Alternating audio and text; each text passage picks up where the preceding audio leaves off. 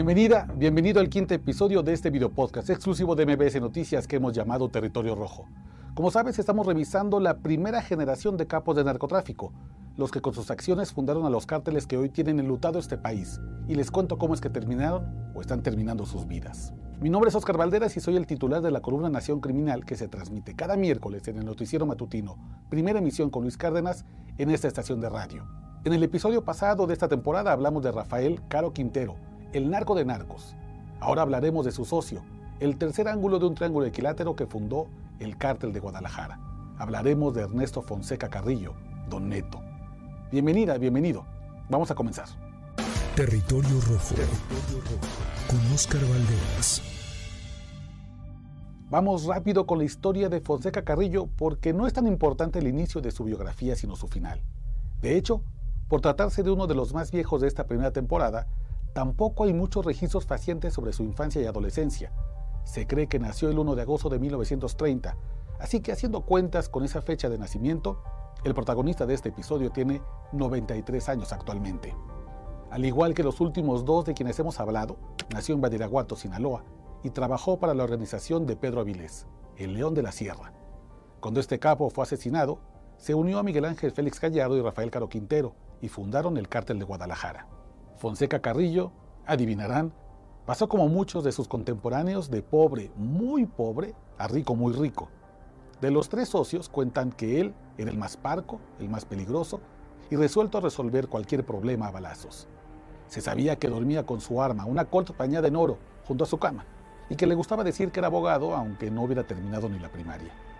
A algunos llegó a engañar con su labia. Hablaba con seriedad, con una voz gruesa y gesticulaciones de mando militar. La periodista Anabel Hernández dice que esa personalidad enamoró por algunos años a la cantante Lucha Villa, ícono de la música regional mexicana. Fue de los primeros capos de narcotráfico en dar dinero a los reporteros de su época para que contaran sus falsas facetas como benefactor de los más pobres.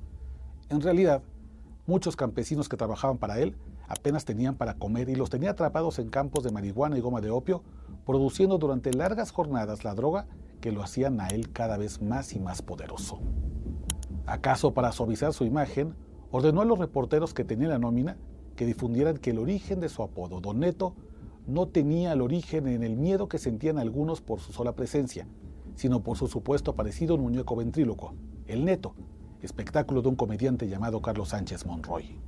Como dato curioso, Fonseca Carrillo es tío de los hermanos Amado y Vicente Carrillo Fuentes, ex líderes del cártel de Juárez. El primero es el apodado Señor de los Cielos y el segundo es conocido como el Viceroy, pero esas historias se las cuento en una siguiente temporada. Esa es, a grandes rasgos, su ascenso en el mundo criminal. También bastante parecido a los demás. Mucha fama, mucha fortuna y demasiado rápido. Su caída fue tan rápida como su ascenso. El inicio de su derrumbe está en el episodio anterior y en el anterior a ese. El cártel de Guadalajara fue infiltrado por el agente de la DEA, Quique Camarena, quien los delató frente a Estados Unidos y en venganza fue brutalmente torturado y asesinado, lo que casi provoca un lío diplomático. Recordarán que cada uno de los tres capos, de los tres socios, eligió su suerte. Félix Gallardo se quedó en México y lo detuvieron.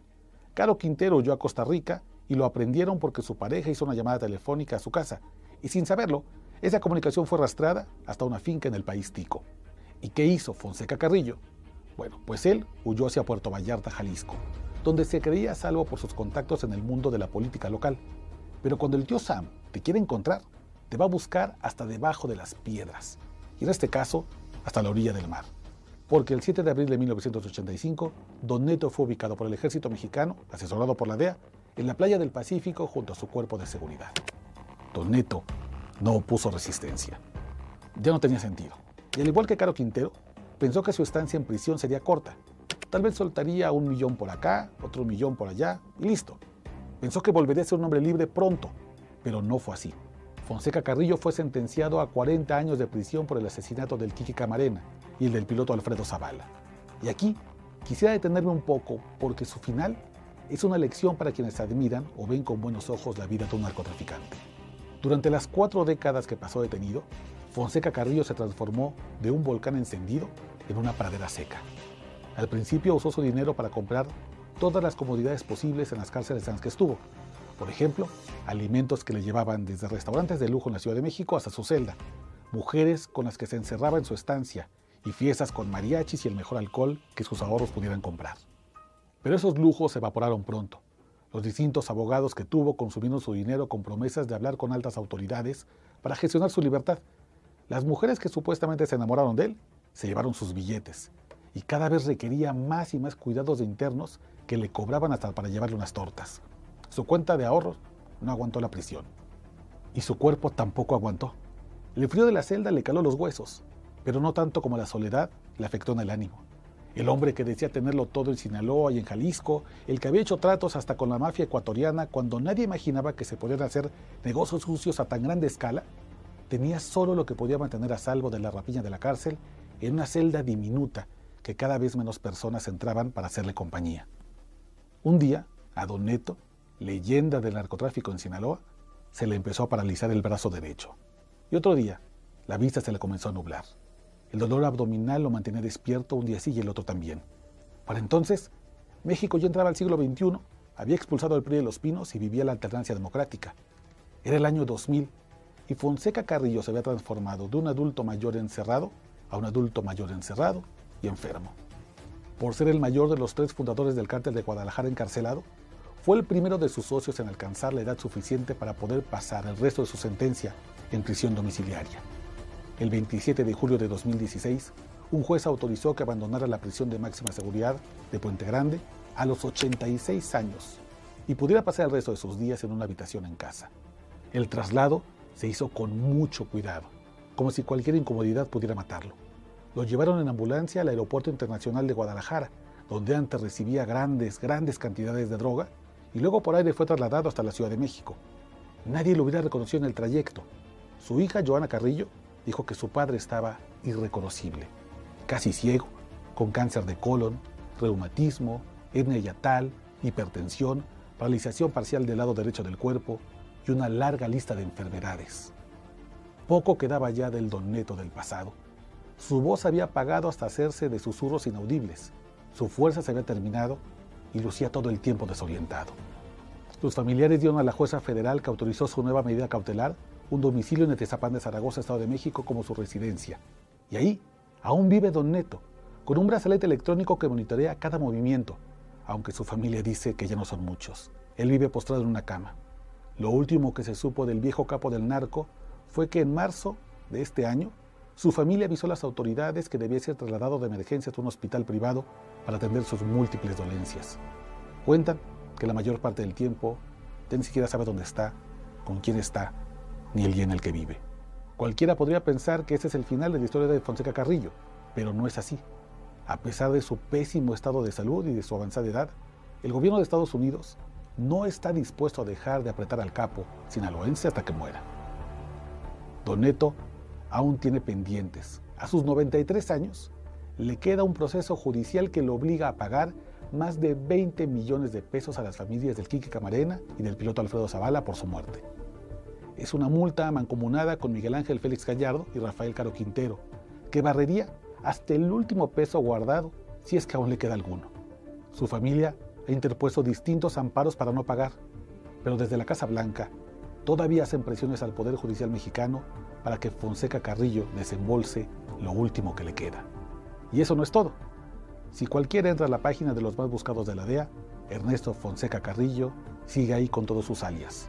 Don Neto, el Jafe, el Lic, el Papi y todas sus identidades falsas como Juan Escobedo o el ingeniero Escobedo. La DEA aún lo quiere procesar, aunque ya no le quede mucho tiempo de vida. Tal vez, si reencarna, la DEA lo vaya a buscar hasta la próxima vida para cobrarle una serie de cargos criminales que tiene pendiente en la Corte del Distrito de California. Y aunque es un adulto mayor que apenas puede valerse por sí mismo, la DEA advierte que está armado y peligroso, como una forma de avisarle que ni siquiera en la etapa final de su vida dejará de ser perseguido con toda la dureza de la ley. Ser testigos de lo que probablemente sean los últimos meses de la vida de Fonseca Carrillo obliga a una reflexión sobre los tres fundadores del cártel de Guadalajara, si siendo jóvenes, ricos, poderosos, hubieran podido conocer el final de sus días, ¿habrían renunciado a tiempo al crimen organizado? A ver, hagamos un recuento. Miguel Ángel Félix Gallardo suplica desde una prisión que le llegue la muerte natural ante el sufrimiento de estar anclado a una silla de ruedas y un tanque de oxígeno. o busca un indulto presidencial para morirse en su cama rodeado de la poca, muy poca familia que le queda. Rafael Caro Quintero, por otro lado, vive aterrorizado de ser un viejo que se ha extraditado hacia Estados Unidos, a sufrir lo que ni siquiera en sus años de mayor fortaleza y juventud podría soportar. Y Don Neto, el legendario, el que alguna vez se sintió rey de México, todo lo que quiere es que su sufrimiento ya se detenga. Sea como sea, incluso si es más temprano que tarde. Muchas gracias por llegar al final de este quinto episodio de la primera temporada de Territorio Rojo. No olviden darle like a este video, suscribirse a la cuenta y nos vemos pronto para un nuevo perfil sobre los abuelos del narcotráfico. Hasta pronto.